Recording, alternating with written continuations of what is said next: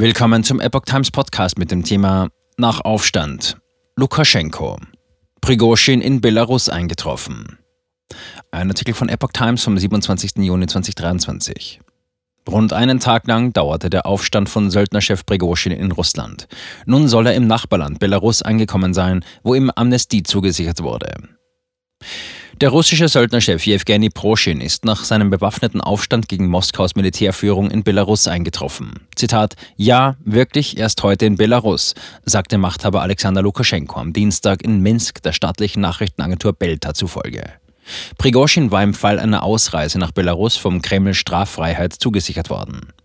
Der 62-Jährige, dessen Söldner zuvor monatelang an der Seite der regulären russischen Armee in der Ukraine kämpften, hatte am vergangenen Samstag einen lange schwelenden Machtkampf innerhalb der russischen Militärführung eskalieren lassen.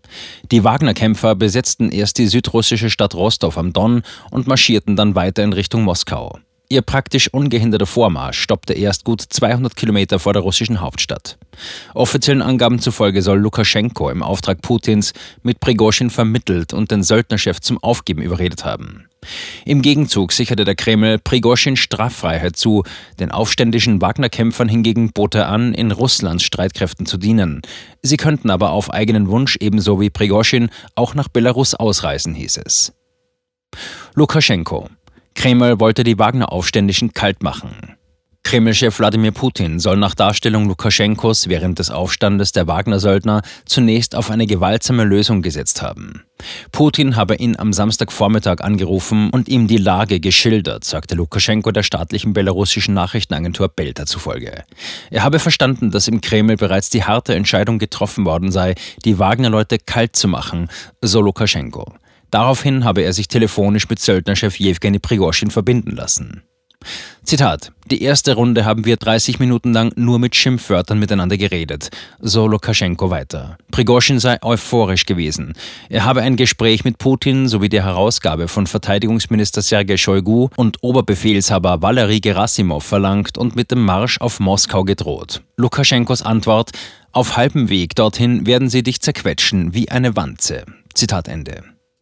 Erst nach mehreren weiteren Gesprächsrunden habe Prigozhin am Nachmittag signalisiert, dass er seinen Aufstand abbrechen werde, wenn man ihm und seinen Leuten Sicherheitsgarantien gebe, so Lukaschenkos Darstellung. Daraufhin habe er Prigozhin angeboten, ihn und die Wagner-Kämpfer in seinem Land aufzunehmen.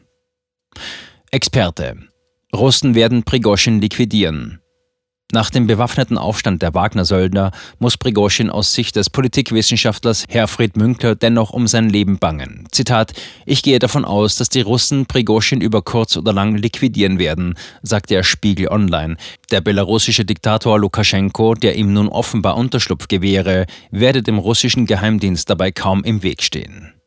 Der aufsehenerregende Marsch der Wagner-Truppe Richtung Moskau war nach Münklers Einschätzung wohl eine Reaktion Prigoschins darauf, dass Russlands Verteidigungsminister Shoigu alle Söldnertruppen unter das Oberkommando des Militärs stellen wollte. Zitat, damit wäre Prigoschin als eigenständiger Akteur ausgeschaltet, sowohl militärisch als auch politisch. Sein Ziel war daher, Shoigu und Oberbefehlshaber Valery Gerasimov abzusetzen. Zitat Ende.